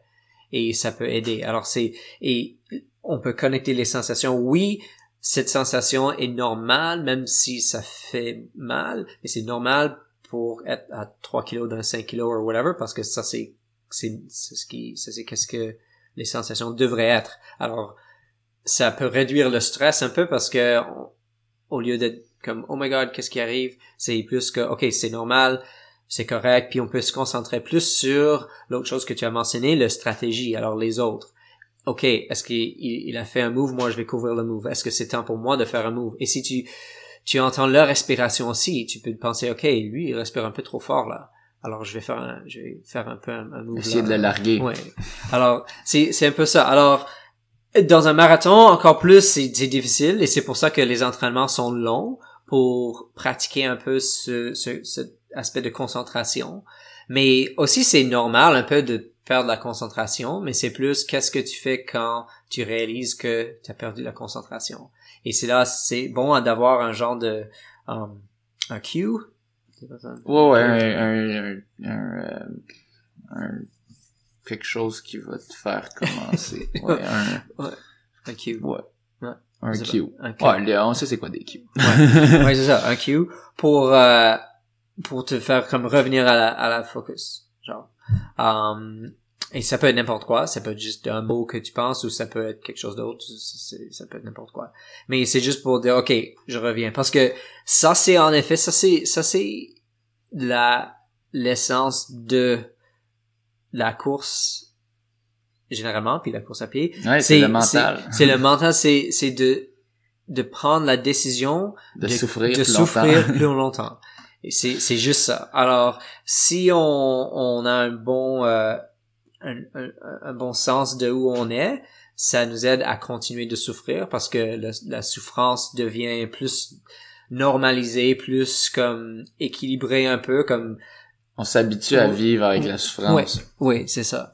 Alors c'est ça une grosse partie d'entraînement, je trouve, c'est Ouais. de s'habituer à avoir la souffrance. C'est pas tant juste physiologique, ah tes muscles sont plus endurants, Mhm. tout ça, c'est aussi ton mental, ton, t'es habitué à la souffrance. Oui, oui. Et tu sais, ça, ça change rien. On a parlé beaucoup d'entraînement et comment ça, ça fait rien les entraînements. Ça, le- on parle pas de, de VO2 max tout ça, mais ça, ça change pas les types d'entraînement qu'on fait. On, on fait des entraînements que, comme si moi je suis un coach qui, qui gère des choses un peu comme ça, puis un autre coach qui dit, bon non, il faut vraiment comme faire des VO2 max, mais les entraînements vont la même chose. mais c'est juste que moi je suis plus relax sur le, le, le pace exact, mais, euh, mais c'est, c'est un peu la même chose, le, le, le travail est le même. Euh, je voulais aussi savoir, j'avais une question de moi-même, Ok. toi. Euh, dans le fond, euh, c'est quoi, t'es, t'es un coach universitaire, t'es un coach privé pour euh, des personnes, in- des individuels, Mhm. euh, t'es un coach euh, pour une école secondaire. C'est quoi les différentes c'est quoi la différence entre les tâches? Parce qu'on on le réalise pas mais t'as plusieurs types de coachs qui Oui. incluent des tâches bien différentes. Oui. Um, alors comme comme coach privé, c'est c'est plus ou moins tout ça en ligne. Alors c'est je gère ça avec des des Google Docs, je mets le plan. Mais comme j'ai dit avant, c'est plus c'est je réponds aux courriels, j'encourage, puis euh, je je reçois des des feedbacks des entraînements. Um, et j'essaie de de l'aider un peu les athlètes dans leur euh, dans leur travail de de, de, de leur course ou n'importe quelle course qu'ils font, des marathons ou des, des autres choses. Um, pour euh, l'équipe universitaire, c'est c'est un peu différent aussi, mais c'est pas si différent que ça. C'est juste que le groupe est peut-être plus homogène. En, sur tout le monde, tout- ils sont tous des athlètes, ils sont tous des athlètes d'une même université. Alors ils sont comme un peu dans le même dans le même c'est euh, zone de Bassin. la ville. Ouais, même bassin, tout ça. Puis il y a certains euh, Ouais, c'est c'est un peu au hasard, je trouve ça, mais mais c'est il y a certaines collectivités que ok nous sommes les Stingers, alors c'est c'est un autre niveau de motivation, on pourrait dire. Euh, et de, de faire partie de, de groupe de Stingers, c'est quelque chose de, de, de spécial, plus que euh, c'est juste de quelqu'un qui court. Ouais. Alors c'est ça. Alors on- je pense que on essaie de, de, de utiliser ça comme motivation, mais les, les entraînements sont sont pas trop différents. En effet, on, s'entraîne ensemble avec le club. Le club, c'est un peu la même chose, mais un peu différent. Comme on n'a pas le même comme, tu encore c'est c'est nouveau. Peut-être éventuellement oui, mais on- je trouve que il y a pas nécessairement un un esprit d'équipe comme like sais comme rah rah AVM Mais c'est c'est Mais- toujours c'est toujours différent je trouve d'un Ouais. club versus une équipe universitaire, tu sais. Oui. Qu- Équipe universitaire t'as ben t'as- d'un t'as la jeunesse, t'as la fougue, Oui. tout le monde fait les mêmes courses, Oui. tu sais t'as pas euh, telle c'est ça. personne fait telle course puis tout ça. Oui. Fait que c'est normal. Oui, alors le club, je trouve que c'est pas pour dire que le club n'a pas un esprit d'équipe, je trouve que Ah ouais. oui, on a, et Ah c'est, ouais. c'est très bon en effet, et, et on a d'autres aspects du club comme le, le groupe euh, junior de Nicolas aussi, et le groupe de, son groupe de cégep. Euh, qui sont font partie de notre club aussi, mais on n'est pas toujours connecté avec eux. Euh, mais euh, oui, c'est ça. Alors c'est un peu différent parce que là on est on est rassemblés et là on est rassemblés vraiment par choix. Il y a personne qui a qui est exigé de, de faire partie de l'athlétisme de Marie. Mhm. Alors si tu es là, c'est parce que tu, tu as choisi d'être là et et oui, euh, il y, y en a qui vont faire des, des courses plus courtes, comme Kurt va faire un- des 1500, puis Joël aussi, puis toi tu fais le marathon, puis euh, tu sais Aaron éventuellement peut-être marathon, mais peut-être il va faire une, une- un mois de, de 800 mètres cet été juste pour, pour voir. Alors c'est c'est un peu plus personnel, mais on, on rassemble le monde pour avoir un, un- le- on a parlé de ça avant le le- l'esprit un peu d'équipe dans l'entraînement pour avoir d'autres personnes pour avoir la motivation comme de, de, de sortir de, de, de chez nous à 5h30 en hiver quand ça fait noir puis c'est c'est trop froid etc alors c'est un peu ça. Mais euh, mes tâches à moi c'est ouais c'est entre universitaire puis puis club c'est pas si différent que ça sauf que peut-être avec le club c'est un peu plus individualisé mais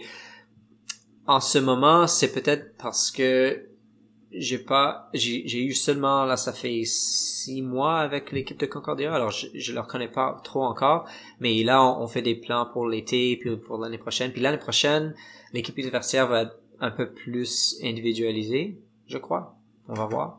Et euh, et aussi à les tâches plus administratives comme le club c'est Jim et moi qui l'a fondé alors c'est comme ça ça tombe à nous de de faire tout l'administration ou de trouver des autres gens qui veulent le faire.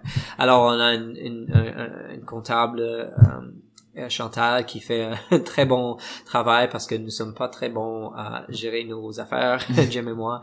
Alors euh, on, on lui donne tous nos papiers and we're like go. Ouais. Alors on a beaucoup de, de on- il faut répondre. À, elle a beaucoup de questions. de- Mhm. de nous alors c'est alors ça ça prend un peu de temps c'est un peu différent à l'université c'est assez bien géré. J'ai un, autre- un, un genre de un manager gérant euh, Simon Driver qui était le coach avant Ouais. et lui s'occupe un peu plus du côté administratif. C'est ça. Fait que normalement, un coach ferait ça, mais là, vous, vous avez comme un peu séparé. Euh, Lui, c'est plus, il fait le côté ouais. administratif. Mais aussi c'est c'est pas une très grande équipe alors il y a pas beaucoup d'administration à faire. Mais dans une plus grosse équipe, c'est quand même de la, c'est quand même de la job. Oui, c'est ça. Comme moi, j'ai j'ai cette expérience-là. J'ai j'étais gérant d'équipe pour l'équipe canadienne à Jeu de la francophonie. Ouais. Alors c'était 70 personnes euh, en Afrique. Ouais, parle ça, c'est euh, ça c'était C'est beaucoup de spécial. Ouais, je je trouve que honnêtement là, je crois que j'ai j'ai l'expérience, les outils pour gérer comme n'importe quelle équipe là, parce que là c'est vraiment tout ce qui pourrait euh, arriver à arriver. On on, on a on Comme quoi? euh, par exemple, on était au match de soccer, euh, le final, puis il y avait un genre de un émeute de je sais pas pourquoi ou juste pour Ah oui, je pense, je pense que c'est parce qu'il y avait, il y avait pas assez de place. Ouais, il y Dans le avait fond, pas- le match y était avait- gratuit. Ouais, ouais, là, ouais. le monde avait campé la nuit, Ouais, puis il y avait pas assez de place, alors il y a Ouais. les, les- des, des, émeutes des, des, de- des bombes de, de, de, de what's lacrymogène? Oh, it's like, uh, cocktail molotov. Ouais, c'est des ça, Briques, puis- des briques, j'avais entendu. ouais, des avait briques, il y avait des, des taux, il y avait des, um, uh, what's it called, like when you cry? Ouais, ouais, du tear gas, Tear du gas, gaz ouais. lacrymogène. Ouais, ouais, c'est ça, ok. Ouais, tear gas, puis euh, et alors là, il fallait prendre la décision, est-ce qu'on reste ou est-ce qu'on part? Puis là, on décidait, ok, on va part à demi-temps, puis on, est parti, puis on attendait le bus, puis là, c'était pas plus sécuritaire là où on attendait. Euh, mais finalement, euh, tout a bien été. Mais, mais on, on voyait, il y avait des athlètes qui étaient comme un peu comme, ils étaient peur. Et c'est Ben, avec notre- raison. Ouais, ouais, avec raison. Ouais. Et et euh, et comme comme gérant, puis comme entraîneur, puis moi, je et, et je dirais que c'était pas juste moi et et euh, que tu connais euh, l'entraîneur Alfredo euh, Mhm. de, de McGill et de Saint-Laurent-Lac, lui était là et Rachid aussi de de Saint-Laurent-Lac, puis ils sont des bons gars, puis on, et un autre gars de Brett Lumley de Windsor. On avait une très bonne équipe de- d'entraîneurs. Alors c'était facile avec eux parce que c'était vraiment on, on, on se réunissait. Moi plus ou moins c'était moi et Alfredo puis euh, euh, Marc Marc-Antoine Doré qui est un physio de, de Mhm. Sherbrooke. Je sais pas si tu le connais mais anyway on, on pourrait ré- se réunir comme assez vite puis prendre des décisions puis c'était vraiment une bonne groupe de leadership là. Ouais. C'est- ça c'était c'était facile. Mais mais juste l'expérience c'était euh, un peu comme wow Beaucoup, beaucoup d'athlètes à gérer. Ouais, beaucoup d'athlètes à gérer. visas, et aussi, tout le monde était malade un certain temps. Comme, Ouais. ouais, on, on avait ça. Euh, moi aussi, je l'avais pour quelques jours. Le, je sais pas comment on appelle ça, le, le, le... Le gastro? Ouais, le gastro, Ouais. mais whatever, gastro, that's good enough. Ouais, ouais. Euh, oui, le visa aussi, moi, il faut que je que j'allais à Ottawa au, au, euh, ambassade de, de Côte d'Ivoire pour comme chercher les visas, puis les athlètes fallait comme envoyer leur passeport par la poste. Et moi, je les récupérais, puis les redonnais, puis c'était comme, il y avait beaucoup de... Alors, c'était vraiment beaucoup à gérer. Alors là, le- l'équipe universitaire à Concordia, c'est comme, yeah, whatever. c'est facile. C'est ça, c'est de la pas, petite euh, après. ouais, ouais, c'est, c'est, c'est pas trop compliqué du tout. Um, ouais, puis euh, l'équipe secondaire, euh, comme j'ai parlé, j'ai Nicole aussi qui est mon assistante, mais aussi Jamie Bolduc qui est le, le- en charge de le programme d'éducation physique et de les équipes. C'est elle qui m'a recruté un peu pour dire parce que moi j'ai, j'ai offert un peu mes services au GMA, au, au- au, euh, la région euh, scolaire anglophone de Montréal Ouais. euh, comme entraîneur s'il y avait une équipe qui voulait parce que moi je voulais je voulais f- euh, faire plus comme je, vou- je voulais être entraîneur de, de sprint et de, de saut et tout ça mais c'est sûr que je vais commencer avec les universitaires universitaires ouais. ou les, les, les, les experts les pros là c'est pas Ouais. Faut que tu Mais- commences euh, ouais. en bas. puis, Ouais. euh, alors, euh, et j'ai offert, puis elle, elle voulait bâtir un programme de sport à cette école-là. C'est une culture qui, qui est en croissance. C'est un peu nouveau et c'est une école privée avec beaucoup d'athlètes internationaux. Alors, ils, ont pas non plus, même le, le culte de sport nord-américain qu'on a, c'est pas tout le monde qui a ça dans, dans leur, leur groupe d'élèves. Alors, c'est un peu différent. C'est-à-dire quoi? que- Qu'est-ce que veux dire par nord-américain? mais il y a beaucoup d'at- de- de- d'étudiants euh, chinois.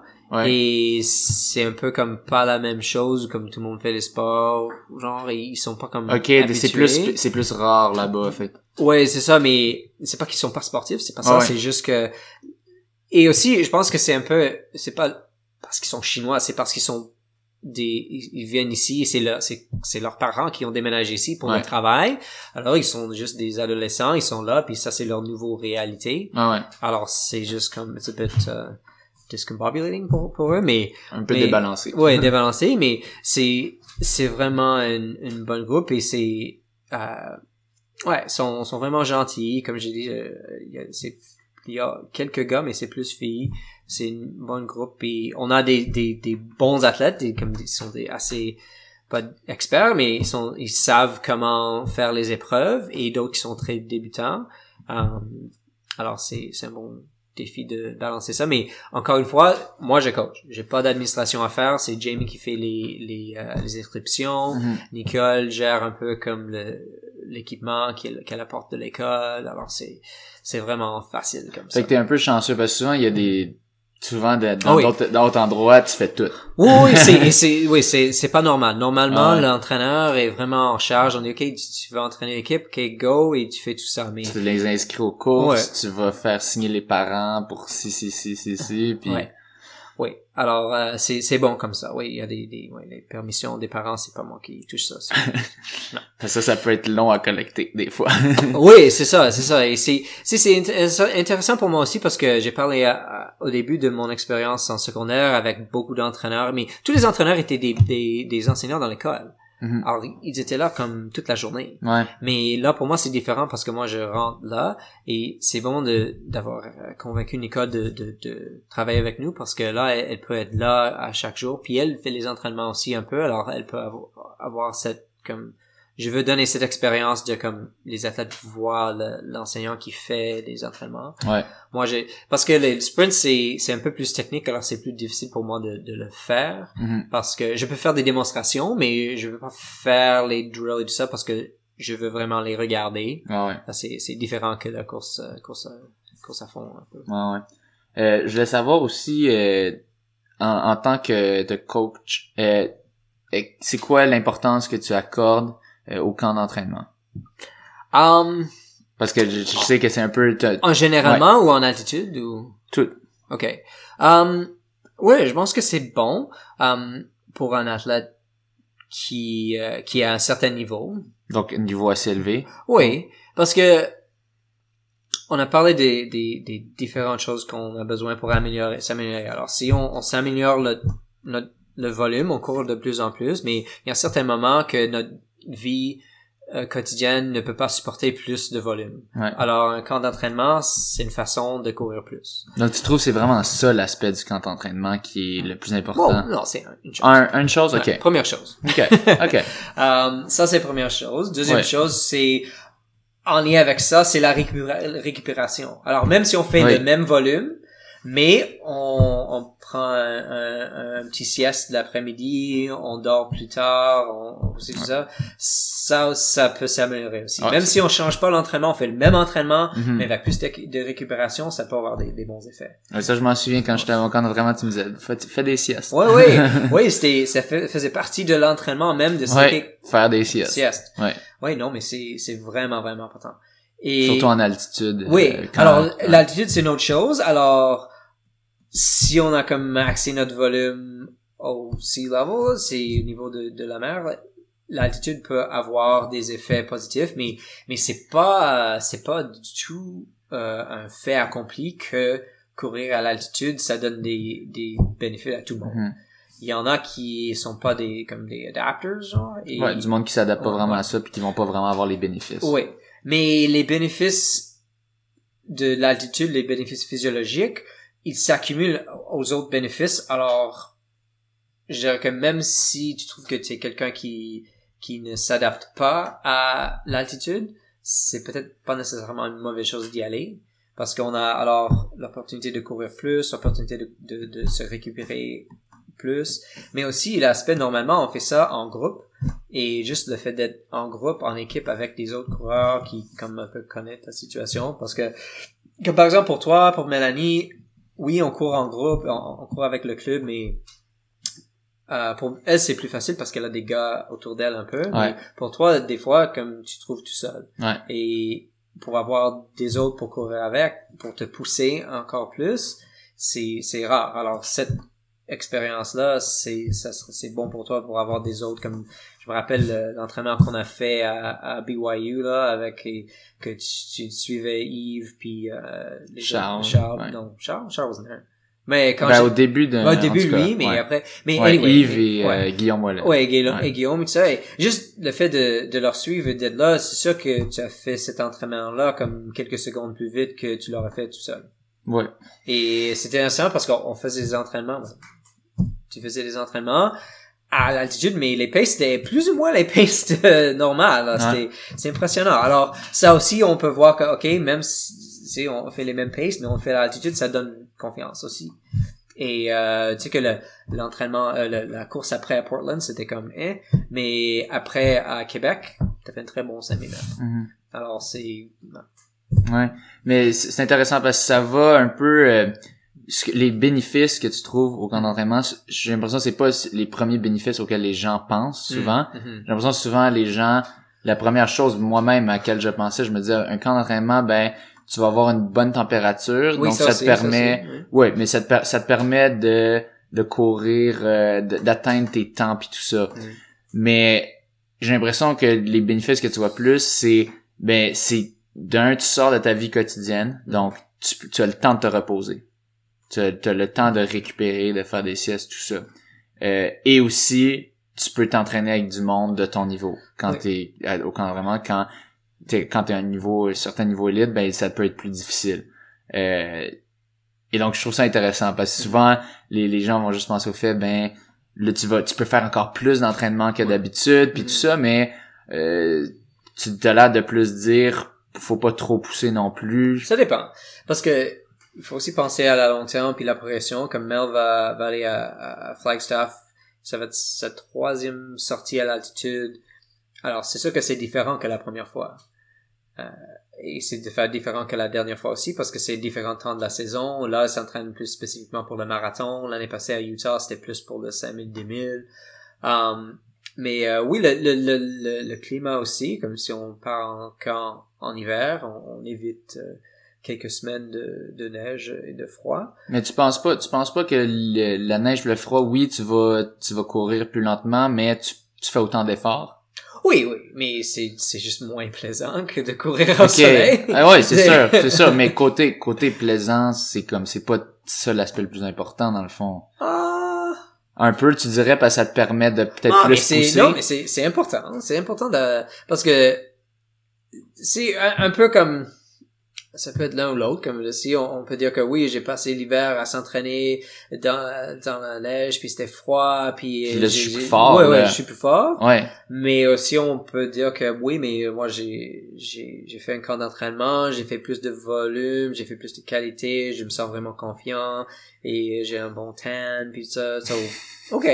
Non, mais ça, ça peut être bon des, des, des deux directions. Dans les deux sens, Ouais, c'est ça. ouais. Mais dans le camp d'entraînement, ce que tu vas en chercher, c'est le repos. Ouais, je, ouais, je pense que c'est, c'est vraiment ça. Pour les athlètes qui sont, euh, comme toi, puis comme Mélanie, comme semi-professional, puis Ouais. ils ont des, des, des exigences en dehors de, de, de, de la course ici à, à la maison, oui. C'est euh, pour, il y a une, ça devient de plus en plus populaire, je crois, avec les, les Américains, les, les pros américains sont comme pros quand même, ils vont à- en camp d'attitude. Alors pour eux, ça, ça doit être différent parce que leur jour à jour, c'est assez axé sur l'entraînement et la Déjà là, ouais. déjà. Mais il y a, y a beaucoup de choses. C'est un peu comme on parlait avant de, de comme les, les différents aspects de l'amélioration et pourquoi est-ce qu'on a eu ce résultat. Il y a trop de, de facteurs pour vraiment dire que c'est juste ça. Ouais. Euh, dernière question avant de conclure euh, ce podcast. Euh, quels seraient les, euh, les conseils que tu donnerais à quelqu'un qui veut devenir entraîneur? Par, par où commencer, puis c'est ça, des, des gros points, des points clés. Um, alors, mon, mon job de, de, comme, de vrai, mon vrai job, c'est, je suis Oui. le, le, le, euh, gérant de le développement des entraîneurs. Euh, pour- pour Canada. Alors, euh, c'est un peu ça mon, mon jour à jour que je, je pense à ça. Ouais. Um, je pense que, en général, oui, le, le, le programme de PNCE est très bon et, mais c'est, juste une base. Alors, suis les formations de PNCE, fais des évaluations et certifications, mais ça, c'est juste, PNCA, c'est quoi PNCE, pour c'est le... le programme national de certification des entraîneurs. OK, donc de faire les... suivre Ouais. les, les Ouais. formations. Ouais, formations, mais, mais ça, c'est juste la base. C'est vraiment juste pour commencer.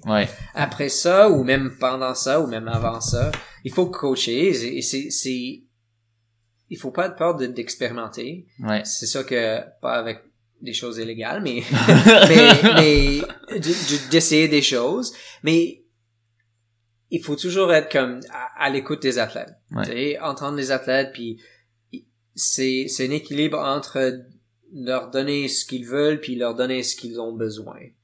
Et on peut on peut juste savoir c'est quoi l'équilibre en essayant certaines choses puis des fois on va on va faire des fautes. Il faut faire des fautes dans la vie. Mhm. Et ça c'est la chose que comme entraîneur on est vraiment peur de ça parce que on le je sais pas si euh, bon, si tu penses comme ça, peut-être c'est juste moi comme entraîneur, mais comme si l'athlète a du succès, c'est le succès de l'athlète. Mais si Ouais. l'athlète a, a, a a failli de quelque chose, c'est sur l'entraîneur. Souvent, ouais. Souvent, Alors- on entend dire ça, ouais. Alors, mais, mais alors ça, ça, je pense que ça donne un peu aux entraîneurs un peur d'expérimenter, un peur d'essayer des Ouais. choses parce que si, Si ça va pas. ça Et pas, aussi ouais. parce que comme tu sais, je je veux pas de, de, de faire faire un, un entraînement comme crazy weird puis tu te blesses puis là c'est c'est ton c'est ton ton objectif qui est cassé. C'est Ah ouais. ça c'est sur moi. Je alors, je veux pas faire ça, mais mais c'est bon de d'expérimenter comme en- comme peu à Un peu, peu, ouais. ou même sur toi-même comme au début quand j'étais aussi coureur,